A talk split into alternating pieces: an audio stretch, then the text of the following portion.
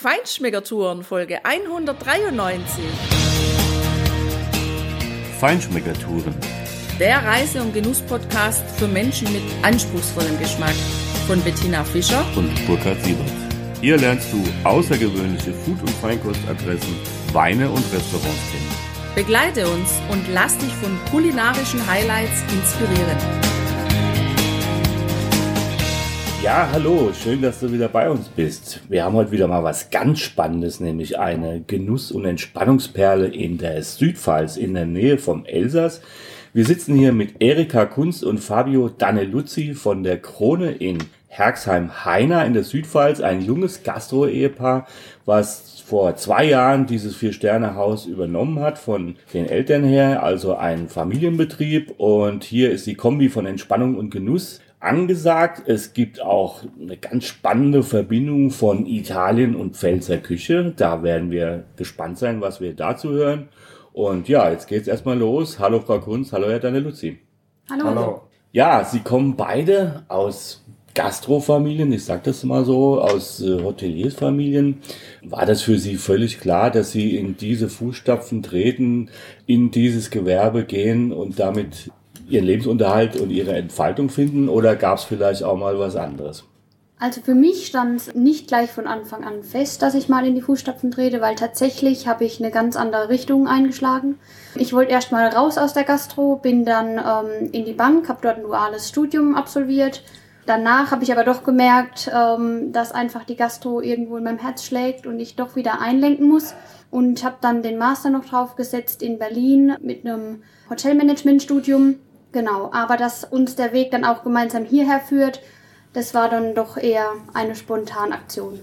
Ja, von mir, bei mir war es ganz anders. Ich, bei mir war es von vornherein schon klar. Ich bin bei meinen Eltern im Betrieb in Kaiserslautern im, im Seehotel groß geworden, von, von klein auf und habe auch schon äh, neben der Schulzeit schon in der Küche angefangen, in, an, der, an der Theke gearbeitet, ob's Gläser polieren war, ob's Teller gespielt sind, hab meinem Vater morgens in Mise en Place geholfen, hab abends an der Theke gestanden und, und Getränke ausgeschenkt dann war für mich klar äh, nach der Schule, dass ich direkt äh, eine Kochausbildung mache und habe dann mal mich umgeschaut, was es denn so alles Gutes in der Umgebung gibt. Und dann bin ich zum, habe ich, hab ich die Krone gelesen und dass sie äh, sehr renommiert ist und äh, habe mich dann entschlossen, mich dort zu bewerben. Bin aber direkt vorbeigefahren, habe gefragt, ob wie das aussieht, ob ich eine Ausbildung schon im Sommer anfangen kann. Und dann wurde ich auch gleich genommen, habe aber vorher noch ein Praktikum absolviert über zwei Wochen und das hat mir dann so Spaß gemacht, dass ich dann einfach gedacht habe, oh, ich fange das jetzt an. Das ist mega spannend hier. Und ja, habe das dann drei Jahre hier gemacht, die Ausbildung. Und äh, habe dann auch als Bester in Rheinland-Pfalz abgeschlossen mit, mit einer glatten Eins. Und habe dann danach noch ein Jahr hier drangehangen und bin dann zu Sven Elverfeld nach Wolfsburg gewechselt für zwei Jahre und war noch in Südtirol ein bisschen schnuppern bei Norbert Niederkofler. Dann kam er zu einem Punkt, wo wir uns einfach entscheiden mussten, mein elterlicher Betrieb in Kaiserslautern oder, oder die Krone hier in, in Herxheim. Und dann nach vielen, vielen Überlegungen und Definitiv viel, keine leichte Entscheidung. Nee, war es wirklich nicht. Aber ja, jetzt haben wir uns entschieden, hier anzufangen und 2018 war es dann soweit. Ja, das kann ich mir vorstellen, dass das keine leichte Entscheidung war, weil ähm, ja, vor allem so ein renommierter Betrieb zu übernehmen, das ähm, bedeutet ja sicher auch echt Herausforderungen, so große Fußstapfen zu treten. Und dann ähm, das nächste, was mich interessiert, ist, Sie kommen ja aus der italienischen Küche, ja, aus einer italienischen Familie. Wie kommt man dann dazu zu sagen, oder, oder wie, wie, wie haben Sie die Entscheidung gefunden zu sagen, ich möchte jetzt nicht italienische Küche weitermachen, sondern eher Pfälzer oder da, wo Sie auch waren bei den anderen Häusern, ja auch ähm, in Wolfsburg beispielsweise, das ist ja nochmal eine ganz andere Küche. Wie kommt man dann dazu? Also die Pfälzer Küche sowie auch die italienische Küche sind beides authentische Küchen, wo man auch viel mit Perfektion äh, arbeiten muss. Das war einfach so der, der ausschlaggebende Punkt, dass der Betrieb einfach der richtige ist. Ob, meine Eltern kochen auch sehr, sehr klassisch, machen auch alles von Hand und da gibt's nichts Eingekauftes, sondern wird alles von der Umgebung genommen und auch versuchen immer nah an der Perfektion zu arbeiten. Und da, da kam für mich nichts anderes in Frage wie hier, weil die, die äh, Philosophie ist dieselbe. Also kann ich mich quasi, wenn ich mich bei Ihnen zum Essen anmelde, wenn ich mir da einen Platz sichere in dem Restaurant, kann ich mich darauf verlassen, dass das mindestens zum Großteil Handarbeit ist und sogar auch Regionalität. Ja, das ist das Schöne hier in der Pfalz ist, wir sind schon die Toskana Deutschland. Alle Bauern in der Umgebung, mit denen arbeiten wir sehr, sehr Hand in Hand zusammen. war schon immer schon so hier und deshalb war das auch der Grund, warum wir uns hierfür entschieden haben, weil das einfach die Lage hier ist einfach top und da braucht man nichts aus irgendeinem Land kommen lassen, sondern man kann wirklich alles hier sofort abrufen. Ja, da sind wir auch wieder beim Thema Regionalität und Nachhaltigkeit. Und das möchte man auch, dass sich das wie ein roten Faden durchs ganze Hotel mitzieht. Also angefangen äh, im Restaurant eben bei den Zutaten, die wir einkaufen. Da achtete Fabi zum Beispiel, dass der Fisch ähm, aus Fischzucht hier in der Region kommt oder wo das Fleisch, wo wir das herbeziehen. Das Obst und Gemüse, das Frühstücksbuffet ist geschmückt mit ganz vielen Sachen, ähm, die eben regional bedeuten. Aber auch dann im Hotel ähm, spiegelt sich dann auch wieder, wo man dann einfach schauen, okay, mit welchen Handwerkern können wir zusammenarbeiten, welches Holz können wir verwenden. Jetzt unsere neue Pfälzer Stube, da ist altes äh, Holz von Tabakschuppen, haben wir integriert. Und das ist für uns ganz spannend, eben nicht nur, dass es Mode ist, gerade regional und nachhaltig zu sein, sondern auch, was bedeutet das eigentlich dann unterm Strich? Ja, wir sitzen ja hier unter der Krone, passend natürlich zum, zum Haus, am Stammtisch und dieses Holz ähm, schönes, helles Holz, sehr ansprechend, sehr gemütlich, aber nicht irgendwie Biedermeier, sondern richtig schön gemütlich gestaltet. Das finde ich richtig toll. Ich komme vielleicht nochmal zurück auf das Stichwort Sven Elberfeld. Sie haben es ja gerade angesprochen. Er ist ja auch dieses Jahr wieder die Nummer eins der 100 besten Köche Deutschlands ja, sie sind auf Platz 64 in der Liste von 0 auf 64, sage ich mal. Bei Dieter Thomas Heck früher in der Hitparade wäre das ein super Einstieg schon. Also richtig gut, Aufsteiger des Jahres auch. Sie haben auch 14 Punkte im Gomio, sie haben ein BIP. Also das, was wir auch schon haben erleben dürfen in ihrem Restaurant, ähm, was wir auf den Tellern gesehen haben. Es gibt ja Menschen, die ein BIP haben und sagen, okay, passt, Mehr will ich gar nicht, weil wir wissen alle, Sterne ist richtig Arbeit, richtig intensiv. Bei Ihnen haben wir so das Gefühl, dass da bald mehr glänzt als der BIP. Wie wichtig ist das für Sie und wie arbeiten Sie darauf hin? Ist das Ihr Ziel schnell oder wie halten Sie es dann? Nee, also wir machen, wir haben uns relativ schnell am Anfang entschieden, dass wir diesen Druck erstmal ähm, wegnehmen von uns, da wir schon sowieso war das viel, viel Verantwortung von äh, heute auf morgen und wir mussten erstmal schauen, was machen wir jetzt, tun wir wirklich auf zwei Hochzeiten tanzen oder konzentrieren wir uns nur auf eine und machen das auch wirklich dann auch richtig. Und so haben wir uns auch entschieden und ähm, in dem, im Restaurant hatten wir noch 16 Punkte und in der Felserstube 14. Und das hat sich dann schon von allein eigentlich so, so eingegliedert, dass wir einfach gesagt haben, wir machen die Felserstube und lassen uns Freiheit, was kommt, das kommt. Aber wir machen es richtig und orientieren uns an niemand. Das Einzige, was zählt, was auch die Befriedigung einfach ist, ist, dass die Gäste zufrieden sind und glücklich sind. Und wir wollen Gastlichkeit und das möchten wir auch beibehalten und nicht verlieren. Also den Eindruck hatten wir auch erstens mal, dass wir den selber hatten natürlich, weil die Teller haben wunderschön ausgesehen. Das hörst du ja auch in der anderen Folge, wo wir über die Krone in Haina berichtet haben, wo wir dich mitgenommen haben zu unserem fantastischen Abendmenü. Also einmal klar, die Teller sehen wunderschön aus und die haben auch richtig, richtig gut geschmeckt. Die Qualität war erste klasse, wirklich. Und das haben wir auch hier gehört, weil wir sind ja mitten im Restaurant gesessen und haben natürlich gehört, was die anderen Gäste gesagt haben. Und die haben alle, also wirklich die Krone, ich sag mal, über den Klee gelobt. Das war schön. Da haben wir das Gefühl gehabt, hier sind wir wirklich richtig. Sie haben ja gerade gesagt, Sie haben 2018 übernommen, eine große Verantwortung. Wie viele Beschäftigte haben Sie im Haus? Ja, wir haben aktuell 70 Mitarbeiter bei uns im Haus, konnten auch alle durch die erste Krise gut mitnehmen und hoffen auch, dass wir jetzt durch die nächste Krise, wie lange sie auch ja, andauern wird, ähm, dass wir da keinen verlieren oder auch keinen kündigen müssen. Aktuell haben wir uns wieder was Neues einfallen lassen, wie ihr vielleicht schon verfolgt habt, die, die in der Region wohnen. Haben wir wieder einen Kronezauber auf die Beine gestellt mit allem drum und dran mit To-Go-Gerichten vom Feinsten, mit einer kleinen To-Go-Welt, wo man einfach sich ein Stückchen Krone nach Hause holen kann. Und das ist uns auch immer eigentlich ganz wichtig und da brennen wir auch dafür, dass wir einfach nicht stillstehen, sondern dass es immer weitergeht, immer neue Ideen. Es wird immer innerhalb von kürzester Zeit eigentlich was wieder ins Leben gerufen. Da haben wir in unserem Kroneria, also damals im März war das noch der Kronerierhof, den haben wir jetzt erweitert durch 15 Tonnen Holzschnitzel auf dem Boden, dass die Gäste warme Füße haben, wenn sie kommen. Wir haben 28 Tonnen bestückt und äh, haben noch zwei Hütten. Das ist so wie so ein ja, ich will jetzt sagen Weihnachtsmarkt, das ist ja verboten, aber ähm, das ist einfach so, es wird alles vorbestellt, alles gerichtet und man kann das von Hütte zu Hütte einfach direkt abgepackt mitnehmen und durch eine Einbahnstraße und einen Supervisor verläuft man sich auch nicht und wird dann direkt durchgeschoben. Das ist ja clever, gute Ideen da einzubringen. Und äh, ich glaube, da gab es jetzt auch einen ganzen einen Klassiker für den November, haben sie im Angebot gehabt. Ja, wir haben momentan die Gänsekeule mit Rotkraut, glasierten Maronen, Kartoffelknödel mit Schmelze und eine äh, Gänsejus.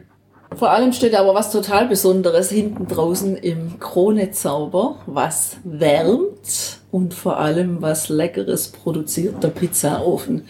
Das finde ich ja schon also total spannend. Wie kommen Sie dazu, so einen Pizzaofen da hinten reinzustellen und was hat es überhaupt auf sich mit diesem Pizzaofen? Ich war 2018, am Anfang des Jahres, war ich ähm, in Italien bei meiner Verwandtschaft in Neapel und wollte dann einfach den Pizzaiolo-Schein ähm, machen. Und das ging drei, vier Monate. Dann war ich bei einem sehr, sehr guten Pizzaiolo in, in Pompeji am Vesuv und er hat mir das alles beigebracht. Von Grund auf, auf was ich achten muss, was wichtig ist für einen Teig, Temperaturen, Qualität, äh, der Ofen insbesondere ist, ist das Wichtigste von allen, die Basis. Und habe dann gesagt, okay, ich informiere mich jetzt mal, welche, welche Firmen sowas machen, also von, von Handarbeit, also ohne Maschine, sondern wirklich äh, im Keller wird da den Ofen Stein auf Stein gebaut. Und da sind wir auf den Vesuv gefahren und haben die Steine gesammelt und haben die zurechtgeschnitten in, in, im Keller und haben die dann gelegt, Stein auf Stein gesetzt. Und dann noch die Mosaik außenrum verkleidet. Ja, dann musste ich wieder zurück. Da haben wir nämlich angefangen hier und hab den dann auch dort, die haben den dann fertig gemacht und haben den dann auch gleich hierher geschickt. Und dann hieß es eben, den gekonnt zu integrieren, was gar nicht so einfach war. Aber jetzt sind wir so froh, dass wir den haben, dass wir einfach das Italienische mit dem Pfälzischen noch mehr verbinden konnten, noch mehr integrieren konnten. Und da kam eben dann die erste Corona-Welle. Und dann hat er sein festes Plätzchen bekommen und wird jetzt tagtäglich auf 600 Grad, 500, 600, 500, ja. 600 Grad mit Pfälzer ähm, Buchenholz angefeuert und macht eben geniale Pizzen, ja.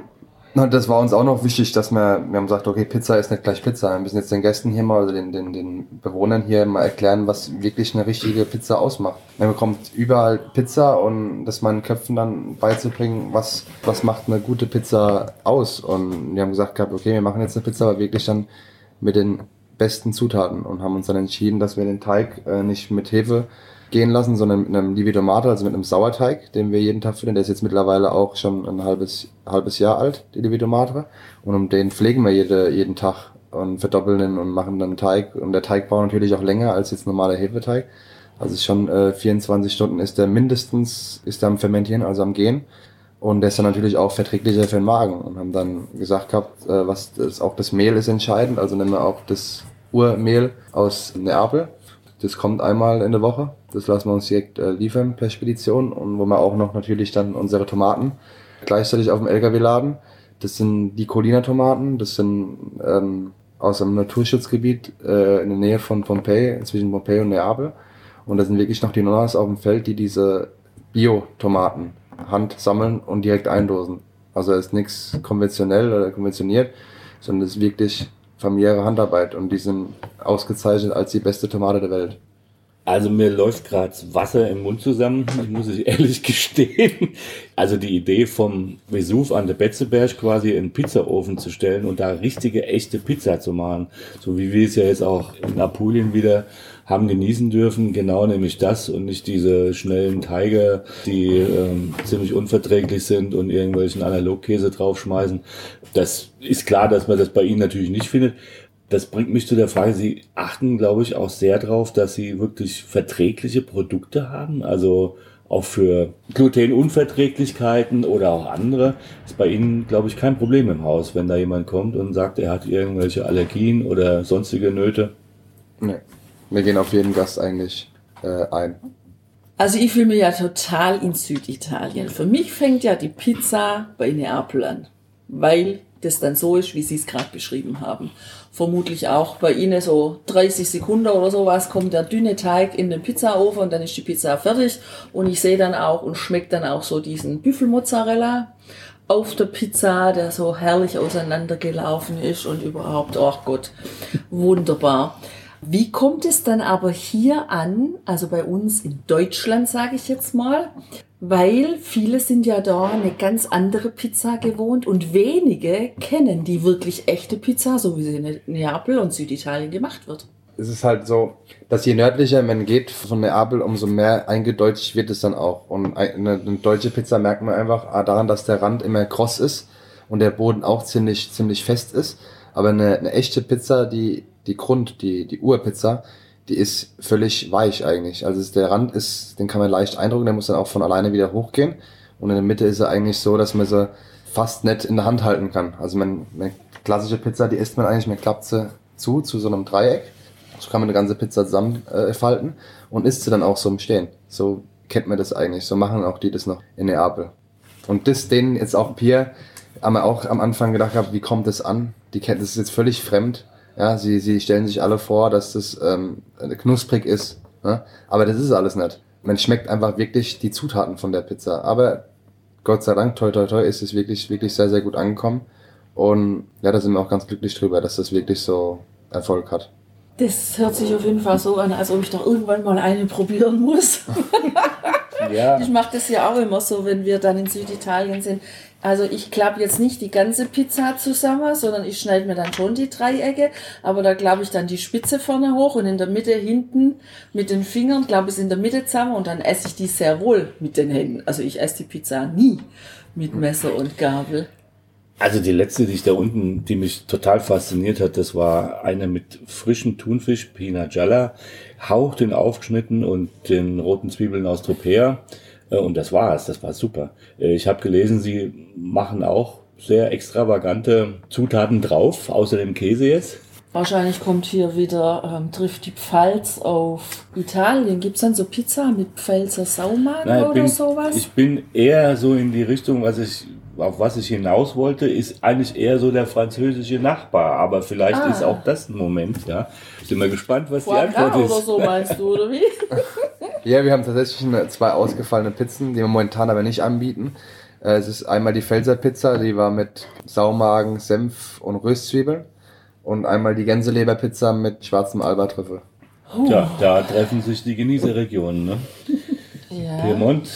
Ich glaube, ich würde den Pfälzer Saumagen probieren. Das finde ich spannend, die Kombination. Wie das wohl schmeckt, kann ich mir noch nicht so richtig vorstellen, aber bestimmt ist es so. Frau Kunz, Sie sind ja auch die Sommelier des Hauses. Sie kümmern sich um den Weinkeller. Kommen wir vielleicht nochmal gleich dazu. Was würden Sie spontan dafür einen Wein dazu empfehlen?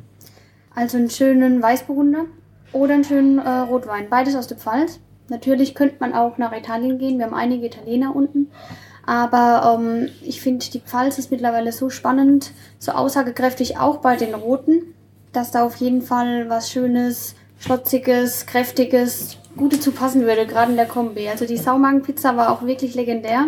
Entweder man hat sie geliebt oder sie hat wirklich gar nicht geschmeckt, aber ähm, die meisten haben sie wirklich geliebt und haben bewusst dann nur noch die Saumagenpizza bestellt und gegessen, weil sie gesagt haben, das ist eine, eine witzige Kombi und die muss man einfach mal gegessen haben, ja. Also die Italiener, die, die trinken zu einer Pizza und in Neapel einen richtig guten Tropfen Rotwein. Das trinken sie alle. Ja. Was nehmen die dann, die Italiener in Neapel? Regional oder gibt's also, da Ja, regional. Die, die Italiener sind eigentlich nicht so fokussiert auf ihre Region jetzt, sondern die sind schon, das ist alles so gemischt. Und ob es jetzt ein Chianti ist, oder ein Barolo oder ein Barbaresco. Hauptsache schmeckt. Hauptsache es ist ein guten Tropfen. uns passt. Und bei uns ist es ja viel mehr, dass je hochwertiger das Essen, also je, je, je luxuriöser man die Zutaten benutzt, wie jetzt Gänseleber, Trüffel, Kaviar, umso hochwertiger ist auch der Wein. Aber in Italien ist es sich so, dass zu einer einfachen Gerichten werden die besten Weine getrunken. Das macht sie so charmant. die Küche in Italien und die Lebensweise da. Also ich glaube, da unten würde ich auf jeden Fall ein Alianico dazu wählen. Ich habe da auch so eine im Kopf aus Bello Squado. Ja. Aber Weinkarte. Ähm, ich habe auf der Weinkarte, wenn ich es recht erinnere, 143 Weißweine allein aus der Pfalz gesehen. Ich habe die anderen nicht mehr gezählt. Aber es ist eine riesige Weinkarte. Sie sind verantwortlich. Sie betreiben das. Was ist der rote Faden da drin? Einmal haben wir wirklich Winzer, wo wir schon Jahrzehnte, kann ich sagen, einfach zusammenarbeiten. Da ist die Qualität jedes Jahr die gleiche, da braucht man nicht probieren, da schmeckt man einfach dann nochmal, wie war das Jahr. Aber ansonsten sind die immer Spitzenklasse, top. Oder der rote Faden ist so, dass man von allem ein bisschen was haben. Einmal die ganz einfachen Einsteiger-Weißwein, wo jeder unkompliziert einfach was zu den Gerichten vom Fabio auch was für 25 Euro bekommt, wo nicht kompliziert ist, wo einfach schmeckt. Auf der anderen Seite, wenn es aber wirklich was Geniales, was Extravagantes sein soll, haben wir auch große Gewächse, spezielle mit viel Charakter, wo wirklich nur wenige sagen, das brauche ich zu einem besonderen Anlass. Da ist wirklich so alles mit dabei und das ist das Schöne eigentlich bei uns. Und so sieht es auch mit der Speise gerade aus. Also wir haben jetzt von, vom unteren Budget bis zum oberen Budget eigentlich alles gemischt und so ist auch unser Publikum. Also nicht so, dass wir jetzt nur eine, eine Schicht äh, jetzt an, an Publikum haben, sondern wir haben Das wirklich jeden. gar nicht, ja. Möchten wir auch nicht. Wir haben jetzt einen, zum Beispiel einen Handwerker mittags sitzen und rechts sitzt ein Businesskunde, der jetzt gerade irgendwas ein Geschäft feiert. Sondern das ist einfach sehr, sehr gemischt und das macht uns auch aus. Ja, dass einfach jeder willkommen ist, egal ähm, was für ein Hintergrund, dass man jederzeit in die Krone kommen kann, ob man nur eine Suppe isst oder wirklich ein Fünf-Gang-Menü, jeder ist willkommen. Das schafft auch die. Atmosphäre. Ja, also dass hier natürlich Gastfreundschaft gelebt wird, das durften wir erfahren und wie die Gastfreundschaft hier genau gelebt wird, was dich alles erwartet, wenn du hierher kommst zum Wohnen oder zum Essen, welche Küchenphilosophie Fabio präsentiert, ob hier auf den Tischen mit weißen Servietten eingedeckt ist, mit weißen Tischdecken und Servietten eingedeckt ist und wenn ja, warum und woher die beiden ihre Inspirationen sowohl für den Weinkeller als auch natürlich für die Gerichte auf den Teller nehmen. Das alles hörst du im zweiten Teil dieser Folge und die kommt natürlich wie immer nächste Woche. Bis dann, lass es dir gut gehen, wie immer und hab eine schöne Woche. Genießt die Zeit. Ciao, ciao. Ciao.